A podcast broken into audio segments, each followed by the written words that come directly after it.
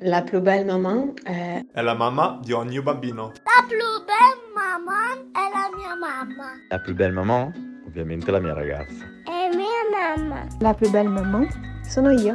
È tua mamma. La più bella mamma sei tu, non vedi? La più bella mamma sei tu. Benvenuta sul tuo podcast. Sono Natalia, la voce italiana della più bella mamma, un podcast creato in Francia da Louise Goury.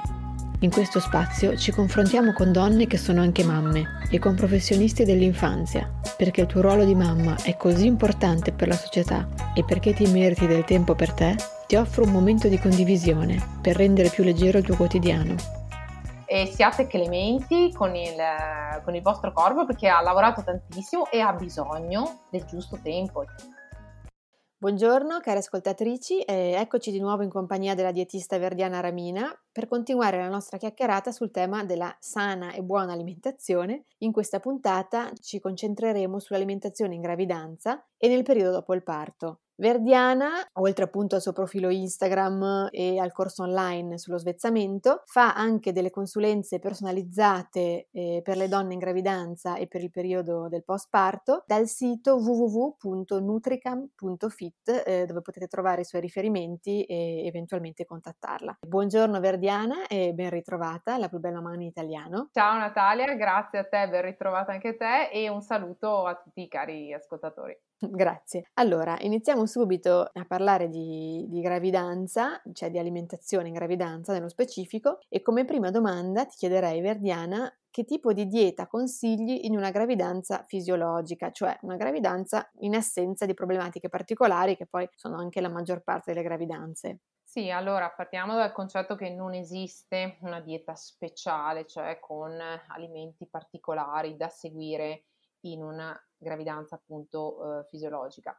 La gravidanza però è e deve essere forse anche un motivo in più per riflettere mh, su ciò che si porta appunto in tavola, perché ovviamente è attraverso l'alimentazione della mamma che si alimenta il bambino e quindi, come dico sempre, la gravidanza può essere il momento iniziale per eh, piano piano cambiare un po' le, le abitudini di tutta la famiglia, eh, una famiglia che magari si sta creando in quel momento o magari che era già esistente con figli eh, anche prima. La famosa, eh, il famoso detto mangiare per due in gravidanza poi non è che proprio sia ad oggi un detto da perseguire. Non si deve mangiare per due, ma si deve mangiare due volte meglio perché ci stiamo eh, nutrendo per nutrire appunto il bambino. E quindi in linea generale la qualità degli alimenti materna deve essere sicuramente alta, con una particolare attenzione eh, a alcune piccole componenti quali ad esempio l'apporto di folati, il ferro, il calcio, la vitamina B12, gli omega 3, lo iodio, lo zinco, cioè quindi tutti micronutrienti importantissimi eh, per, lo sviluppo, eh, per lo sviluppo fetale. Quindi a maggior ragione il cibo che si deve mangiare deve essere vario, sano, eh, di buona qualità, stagionale, ma soprattutto, e questo lo dico, deve essere cibo vero e per cui bisogna evitare a maggior ragione in questo momento di ricorrere a cibi preconfezionati, troppo lavorati, eh, pronti, che hanno delle componenti nutrizionali non proprio al top. La dieta in gravidanza è una dieta che dovremmo seguire tutti, il problema è che non tutti la seguiamo e quindi è lì che iniziano i problemi se iniziamo una gravidanza con un'alimentazione completamente sbilanciata. Ok, e questi nutrienti che hai detto, che io non sono in grado di ripetere, che sono particolarmente importanti, e non so, ci sono degli alimenti mhmm, che ne, che ne, hanno di più, che sono indicati ovviamente nel, nell'ambito di una dieta variata. Eh, di, non, Ma in realtà tutto dipende, quello. ti ripeto, dall'alimentazione eh, di una persona ed è quello che io eh, vedo spesso anche nei controlli individuali con le persone che seguo, con le, con le mamme in attesa. Cioè ri, ridare eh, un pochino l'impostazione che si basa su che cosa? Sulla famosa, io lo dico sempre, chi mi segue da tempo lo sa, ormai gli viene fuori dagli occhi occhi, Natalia, piramide alimentare. Cioè la piramide alimentare è il nostro strumento principe che ci permette di capire la frequenza di inserimento degli alimenti, ma anche la varietà. Cioè lavorando sulla varietà noi riusciamo a portare appunto tutto quell'elenco di eh, micronutrienti di cui ti ho detto prima. Non ha senso focalizzarsi su alcuni elementi in particolare, ha senso proprio concentrarsi sul variare il più possibile la, la propria alimentazione. Poi certo ci sono delle piccole strategie, eh, per esempio magari per aumentare l'assorbimento di ferro, eh, per portarci a casa sicuramente la nostra dose quotidiana di omega 3 ma ehm, ripeto, sono eh, lenti di ingrandimento all'interno di un macro discorso che ha a che fare appunto con la sana alimentazione in generale. Quindi ad esempio i, i vari integratori che vengono spesso presi o, sì. o consigliati, non so se, se, uno fa un'alimentazione molto variata non servirebbero o comunque sono utili? Allora, eh, diciamo che in, rea- in, teoria non servirebbero, però hai detto bene, purtroppo in gravidanza la donna ha comunque delle situazioni che poi eh, magari vedremo dopo, eh, in cui magari non riesce ad alimentarsi proprio in maniera corretta, vuoi per i disturbi mm-hmm. legati alla gravidanza, vuoi proprio per una cambiamento di tipo fisiologico, dei gusti. Eh, io seguo delle mamme che a un certo punto sono rimaste in difficoltà nell'assunzione di pesce e non erano in grado di consumarlo sotto qualsiasi forma, quindi che cosa fai in quel caso? Certo, puoi integrare con gli alimenti di origine vegetale e che sicuramente questa è una buona indicazione, però mm-hmm. eh, a questo punto, come si dice, no, senza saperne leggere né scrivere, mh, proprio perché la gravidanza è un momento importante, un comunque un integratore a partire dalla ventiduesima settimana viene eh, diciamo prescritto abbastanza un po' a tutte le mamme.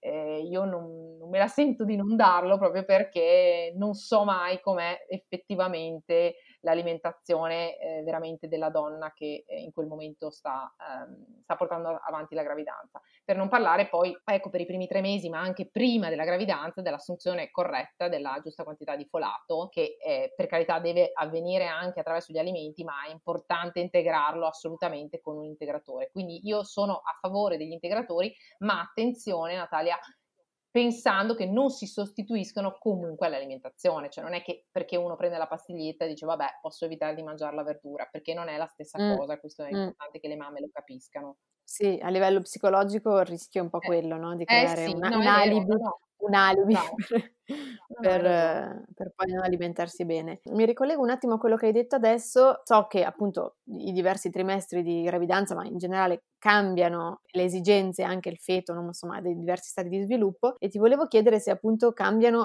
anche le esigenze nutritive della mamma a seconda appunto del periodo eh, di gravidanza in cui è. Sì, allora diciamo che distinguiamo un po' eh, la gravidanza, i nove mesi della gravidanza in tre trimestri, quindi primo, secondo e terzo trimestre e all'interno di questi trimestri ci sono delle differenze che vanno ovviamente aumentando eh, senza entrare un dettaglio di, di, tutti i micronutrienti, se no veramente staremo qua tutta la giornata. Io ti dico che a grandi linee le necessità energetiche cominciano a, a aumentare a partire dal secondo trimestre per cui da questo trimestre abbiamo un incremento di circa 350 calorie, per arrivare poi all'ultimo trimestre a 100 mm, calorie in più e quindi siamo intorno ai 450.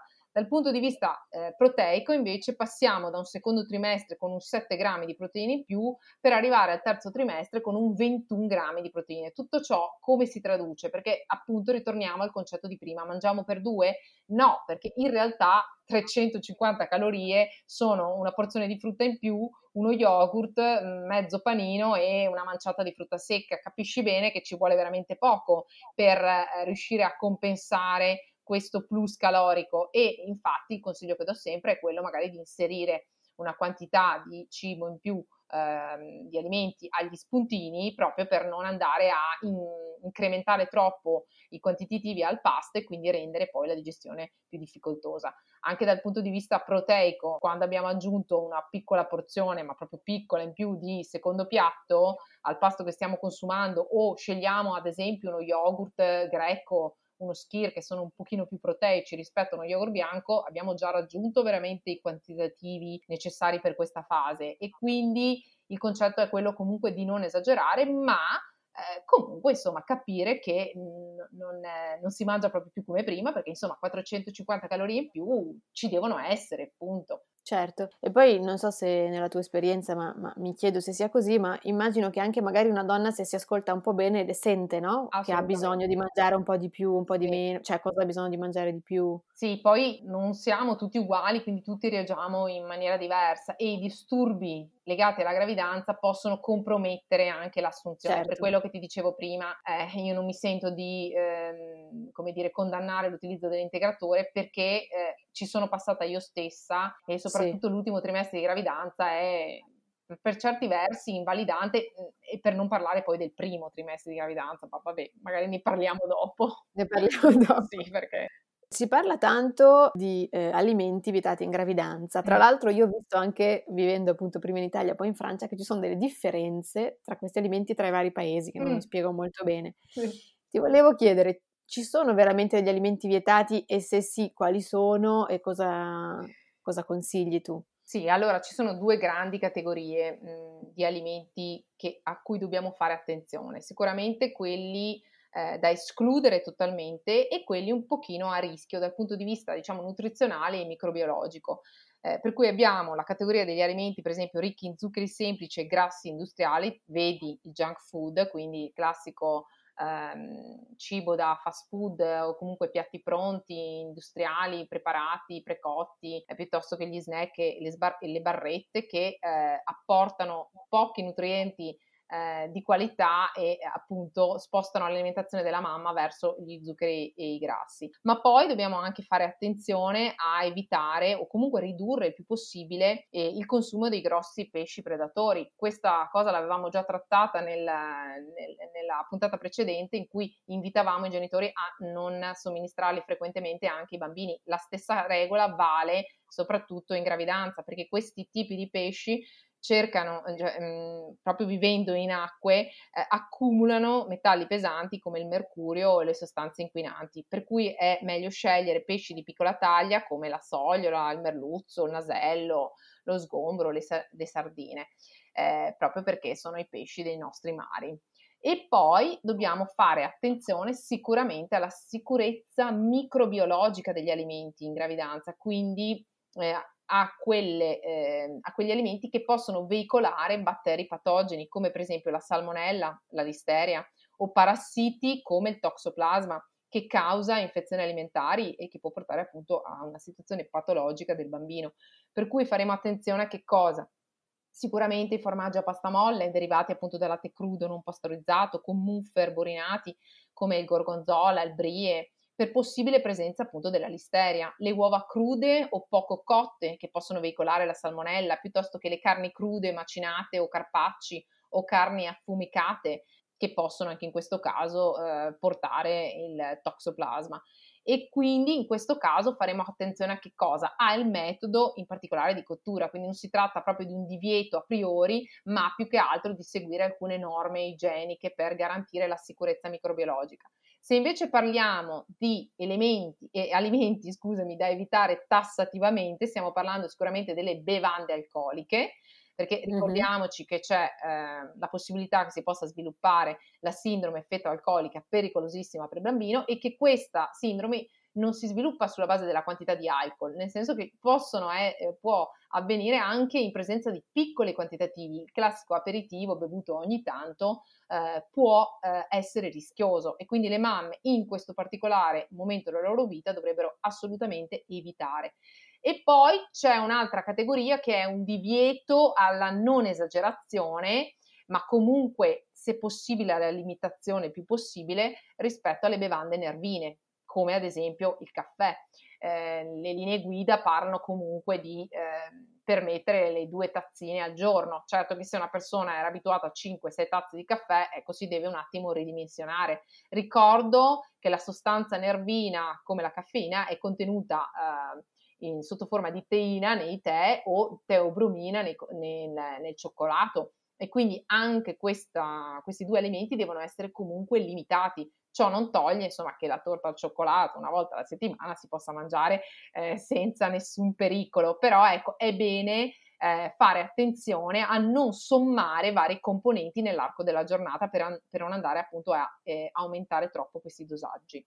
Benissimo, e adesso torniamo su un tema di cui parlavamo prima, che sono i, i vari disturbi che, eh, che, spesso le donne sperimentano in gravidanza. I più comuni direi sono, poi a seconda dei vari periodi, ma direi nausea, acidità di stomaco e, e in alcuni casi anche stitichezza per tutta la gravidanza o in certi periodi. E ti chiedo se ci sono delle abitudini alimentari che possono contrastarli e aiutare la donna a vivere un po' meglio eh, questa situazione che comunque eh, rischia di essere un po' invalidante, no? In questi casi. Sì, diciamo che per qualcuno è veramente invalidante, perché mentre eh, diciamo così la nausea e il vomito si presentano quasi nell'85% delle eh, mamme in attesa, soprattutto nel primo trimestre, poi mh, dopo il primo trimestre tende un pochino a scemare e, e purtroppo sì. una piccola eh, percentuale di donne invece ne soffre eh, fino all'ultimo mese di gravidanza, portando anche alla cosiddetta iperemesi gravidica, che è veramente invalidante. Allora, a parte questi casi che ovviamente devono essere seguiti in maniera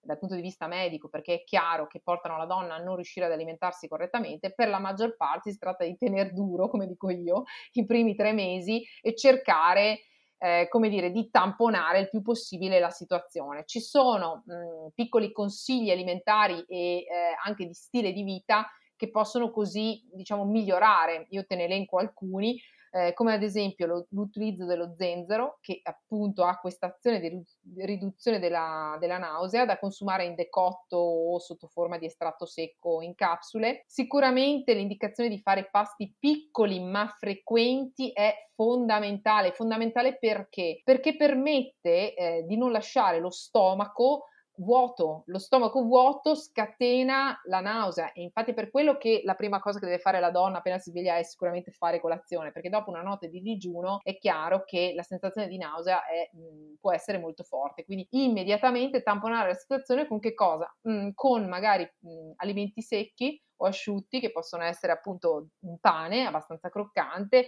delle fette biscottate, delle gallette di riso, poi magari passare poi da, al riso, alle patate nei pasti principali. E poi sicuramente eh, incentivare una blanda attività fisica per stimolare l'appetito, senza ovviamente eccedere, evitare saponi forti e odori penetranti, ma questa è una cosa abbastanza eh, personale perché poi ognuno reagisce, ripeto, sempre in maniera diversa e per quanto possibile evitare di sbilanciare la dieta, soprattutto in questo primo periodo, verso gli zuccheri, perché anche questi tendono proprio a peggiorare la situazione con un effetto rebound, cioè quindi io mangio questa cosa per sentirmi meglio, ma poi sto male di più, sto male di più perché è proprio la, la, l'effetto di ritorno del, dell'utilizzo appunto di questi prodotti a base soprattutto di zuccheri semplici. E poi abbiamo ovviamente eh, la situazione legata all'acidità gastrica e, e anche quella mm. che si presenta, diciamo così,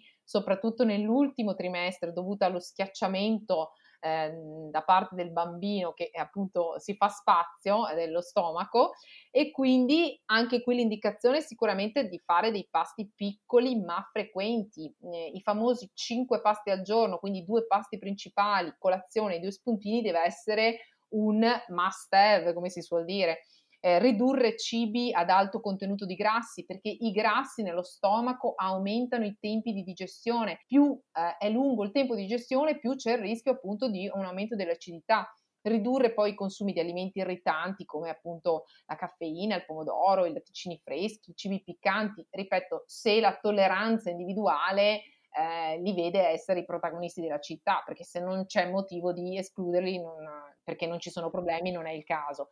Consigliare certo. poi erbe e spezie carminative come la menta, i semi di finocchio o di cumino, le zeste di limone e ovviamente non coricarsi dopo aver mangiato. Questa è una cosa abbastanza eh, tipica del mi faccio una perichella dopo pranzo. No, bisogna assolutamente contrastare questa cosa con una lieve passeggiata in modo da permettere alla digestione di eh, completarsi in maniera efficace. Arriviamo all'ultimo dei grandi problemi della gravidanza, che è quello relativo alla stitichezza, stipsi appunto, mm. che ha due cause, una di tipo ormonale, dovuta appunto al progesterone, che rallenta il transito intestinale, e una invece di tipo fisiologico, dovuto appunto all'ingombro del bambino che schiaccia un pochino l'intestino, quindi non gli fa, non gli permette di eh, avere la motilità intestinale che aveva prima. Normalmente mh, mhmm, questo problema ovviamente si risolve dopo la gravidanza, però in gravidanza lo tamponiamo come? Sicuramente mantenendo in maniera, eh, cioè come un capisaldo proprio in, in, inamovibile, le 5 porzioni tra frutta e verdura, per cui le due porzioni di verdura al giorno, una a pranzo e una a cena, essere, devono essere sempre inserite. Io soprattutto in questa fase consiglio sempre alle mamme di inserire la verdura cotta, perché? Perché è meno voluminosa, quindi la mamma riesce a introdurre la quantità di verdura in poco volume, per cui via alla verdura cotta in padella piuttosto che quella al forno, perché perdono proprio quella quantità di acqua che gli permette di diminuire in volume. Ma poi importante e fondamentale integrare i famosi tre frutti al giorno, le tre porzioni più che frutti, tre porzioni perché? Perché all'interno della, verdu- della frutta noi troviamo la pectina, la pectina a livello intestinale crea diciamo, questi gel che permettono alla massa fecale di eh, scendere velocemente e, e, andare verso l'uscita. Ma se ci sono ancora um, difficoltà, sicuramente può essere anche utilizzato un decotto di semi di lino o semi di chia che aiutano in, in qualche caso. Quello che bisogna assolutamente evitare, e qui lo dico e lo ribadisco, è di integrare la propria alimentazione con della fibra in più. Mm, per esempio la classica crusca che trovo, trovi al supermercato che eh, chi magari ha delle difficoltà tende a magari inserire nello yogurt, nella minestra per aumentare. In realtà quella fibra in più rischia proprio di creare l'effetto opposto per le cause che abbiamo detto prima. Per cui eh, prima si, eh, par- eh, si, parte dall'ABC e l'ABC è le due porzioni di verdura e le tre di frutta al giorno. E, e dopo okay. insomma si pensa al resto. Ok, perfetto. Invece un'altra cosa che ti volevo chiedere è mm, il periodo, parlo, parliamo un attimo del periodo appena dopo il parto, che è un periodo molto delicato sì. in generale. La donna appunto deve un po' riprendere le forze, nella maggior parte dei casi o se può, se vuole, allatta, quindi anche questo ehm, aiuta questo sforzo, diciamo, sì, sì. quindi deve, deve, in qualche modo riuscire a, a, ottenere tutti i nutrienti di cui ha bisogno per non indebolirsi, no? E per sì. vivere al meglio questo periodo. Ecco, ti chiederei un po' se ci sono degli alimenti più consigliati, a cosa bisogna stare attenti e che alimentazione può aiutare, favorire appunto una, una buona ripresa delle forze. Ecco. Uh, anche qui mi sento di dire che ehm, ci troviamo di fronte a una fase dove la donna in gravidanza è stata molto attenta alla sua alimentazione perché appunto portava dentro sé il bambino. Quando il bambino è nato, eh, della, della, mamma ce ne si, diciamo che ci si dimentica della mamma, la mamma stessa si dimentica di lei. Sì quando sì, in realtà ci troviamo di fronte invece ad un periodo di accudimento maggiore del bambino che necessita proprio di una forza in più, soprattutto, ripeto, se stiamo allattando, perché nella fase di allattamento arriviamo addirittura a, a un fabbisogno calorico in più di 500 calorie. Se prima ti ricordi in gravidanza parlavamo di 450 in, eh, in allattamento addirittura in più e, e, e, parlo di allattamento di un bambino, figuriamoci le mamme, mm, io ne sono un esempio di due gemelle allattate che in realtà il fabbisogno era assolutamente doppio perché la produzione di latte era doppia. Per cui in, questo non è il momento di, eh, come dire, tirare i remi in barca, ma anzi è il momento a maggior ragione di preoccuparsi della propria alimentazione. Nelle anamnesi delle mamme che seguo spesso mh, mi trovo con situazioni critiche dove la mamma viene lasciata così mangiare il biscotto, lo snack, eh, ho saltato addirittura il pranzo, eh, riducendoci a una situazione che peggiora sicuramente sia la sua condizione, perché la stanchezza stessa dovuta alla notte insonne, eccetera, che porta proprio a, a, questa stanchezza cronica che deve necessariamente essere integrata come? Con una buona alimentazione. Allora, anche in questo caso è importante che eh, ci sia anche una rete familiare, chiamiamola così, e quindi il marito eh, che possono aiutare, che deve prendersi cura anche dell'alimentazione della mamma. Eh, in questo momento eh, la, la, fame della mamma è aumentata, appunto, non ce n'è. Chi ha mh, passato questo periodo, chi ha allattato, sa perfettamente che c'è questa fame atavica che sembra quasi non avere mai fine ed è eh, il pericolo per le mamme perché può portarle a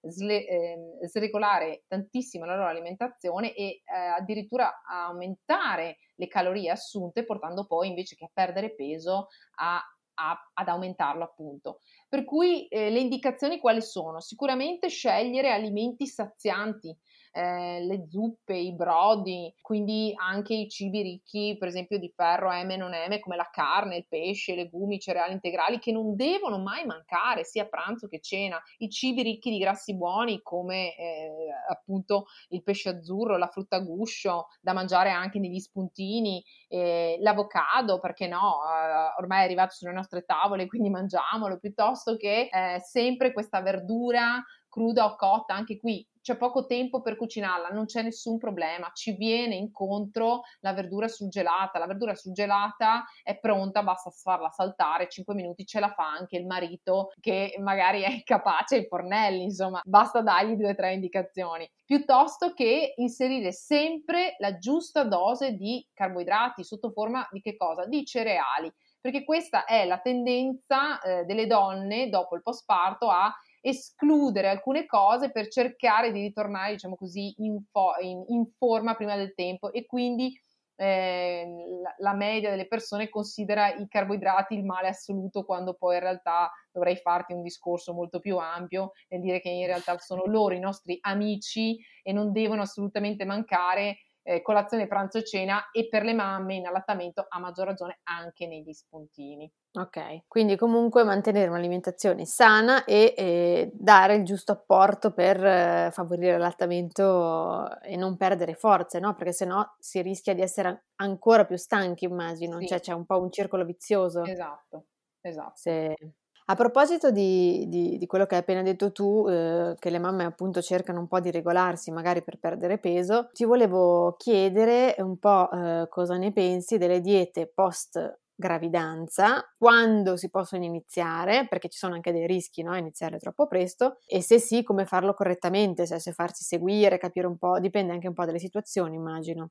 Allora, partiamo dal presupposto che bisogna sempre considerare la base di partenza, cioè par- partiamo da una donna normopeso, in sovrappeso, sottopeso, partiamo da una gravidanza che ha eh, portato chili in più o che è stata una gravidanza fisiologica anche nell'aumento di peso. Questi sono parametri che ci dicono al momento appunto dell'allattamento o comunque della perdita di peso dopo la gravidanza che tipo di entità di intervento si possa fare, perché se ci troviamo in una fase di sovrappeso dove addirittura in gravidanza abbiamo peggiorato la situazione, a maggior ragione l'alimentazione in questa fase deve essere calibrata. Il fai da te non va mai bene, quindi se ribadisco siamo in una condizione fisiologica ci sono le indicazioni generali che adesso ti do, ma se siamo in condizioni di sovrappeso o peggio ancora di sottopeso, io invito sempre le persone a fare un check con un nutrizionista, un dietista, in modo tale da valutare bene la situazione, perché la carenza di sviluppare, cioè la, il rischio, scusami, di sviluppare una carenza proprio nella fase dell'allattamento per poi ritrovarsi con le riserve de- della mamma depauperate eh, è pericolosa per la salute della mamma, perché eh, in questo caso l'allattamento, il corpo privilegia l'allattamento, quindi il nutrimento per il bambino va a intaccare le riserve della mamma. Allora, in linea generale, eh, una mamma ci ha messo nove mesi per creare la vita e eh, per modificare il suo corpo. È impensabile che nel giro di due o tre mesi dal parto possa rientrare eh, in una condizione ottimale. Poi, anche in questo caso, ribadisco, eh, si parla di eh, individualità personale, ci sono persone che nel giro di poco ehm, rientrano nel peso forma, ma eh, magari persone che hanno da sempre mantenuto il loro peso forma e quindi non hanno avuto chissà che sbalzi. Mm, in caso invece di chili in più, chili in più proprio accumulati durante la gravidanza, ehm, consideriamo i primi sei mesi come una discesa lenta, molto lenta del peso, proprio dal punto di vista fisiologico, perché il corpo tenderà comunque a mantenere qualche chilo ancorato proprio per via del fatto che si sta allattando. Eh, l'alimentazione non deve essere molto diversa, certo è che se vogliamo appunto tendere a una perdita di peso intorno ai 1-2 kg al mese, dobbiamo fare un minimo scarto calorico. Ma non si tratterà di togliere chissà che quantitativi, si tratterà semplicemente di limitare per esempio quelle 500 calorie in più, ma ripeto, in soggetti particolarmente eh, in sovrappeso all'inizio della gravidanza o con una gravidanza che ha accumulato molto peso. In soggetti con una gravidanza fisiologica si continua almeno per i primi sei mesi a mantenere una buona alimentazione e le famose 500 calorie in più. Quindi eh, la domanda che mi fai, quando è il momento di perdere peso? Allora, in maniera fisiologica una mamma dovrebbe perderlo durante la, l'allattamento per i primi sei mesi, però ecco, se dobbiamo fare un'azione mirata, entriamo in maniera blanda i primi sei mesi e poi allo scattare dei sei mesi possiamo fare un'azione mirata, ma io consiglio sempre di farsi seguire perché eh, cominciare con una dieta yo-yo dove si perde troppo peso per poi riacquistarne do- eh, dopo è il primo eh, effetto negativo che poi si porta anche a lungo termine e il peso della donna non deve avere troppe oscillazioni nel tempo per mantenersi proprio in uno stato di salute. Certo, e poi credo che come, come in tutte le cose, come hai detto tu, è importante anche l'aspetto psicologico ed è importante, credo che una mamma accetti che quei chili che ha in più sono anche, magari, cioè in più magari la natura li predispone no? per l'allattamento, come hai detto, perché le riserve il bambino se le, eh, se le, le ciuccia le, no? se le ciuccia, sì, giustamente, se le ciuccia e quindi magari anche accettare di non essere identiche a prima per qualche tempo certo. e capire che è una fase della vita e, come dire, rispettarla credo sia importante, no? Per poi dimagrire in maniera sana. Cioè, sì, secondo me hai detto di... una bella cosa, cioè eh, volersi bene per quello che il nostro corpo ha fatto in nove mesi di vita e soprattutto per la creatura che tengono in braccio. Cioè, voletevi bene e siate clementi con il, con il, vostro corpo perché ha lavorato tantissimo e ha bisogno del giusto tempo, cioè nove mesi per crearlo, dategli almeno nove mesi prima di arrabbiarvi perché non avete perso ancora insomma quei due o tre chiletti, perché insomma c'è tutto il tempo per recuperare, ma con calma. Esatto, ecco, quindi questo, questo messaggio importante lo lasciamo alle mamme sì. che sì. così si vivono meglio i primi mesi con il loro bambino senza stare a pensare a rientrare subito nel peso forma esatto. come sembra quasi obbligatorio. Io ti ringrazio molto e prima di concludere l'intervista alla Probel Mamma in italiano chiedo sempre ai nostri ospiti la loro citazione preferita. Quindi ti chiedo eh, qual è la tua citazione preferita? Allora, la mia, la mia, frase che dico praticamente sempre, un giorno sì, un giorno, un giorno anche, è quella che l'alimentazione è un fatto di famiglia per me inizia tutto dalla famiglia, è dalla famiglia che si eh, prendono le abitudini alimentari e con la famiglia che si può cambiare. E quindi ecco, questo è il mio mantra. Benissimo, quindi diciamo che il tuo lavoro che si concentra sulle mamme e sui bambini ha una particolare importanza, quindi poi per la, la, vita futura. Benissimo, grazie mille Verdiana, grazie. Un saluto a Natalia e a tutti gli ascoltatori, grazie a voi per essere stati qui. Grazie ancora. Se ti è piaciuto questo episodio, ti propongo di abbonarti al podcast e di mettere 5 stelline su iTunes. Queste stelline permetteranno alla Plus Belle Maman in italiano di arrivare lontano. Ti invito anche a seguirci su Instagram, il profilo è la maman e a visitare il sito internet www.laplusbellemaman.com.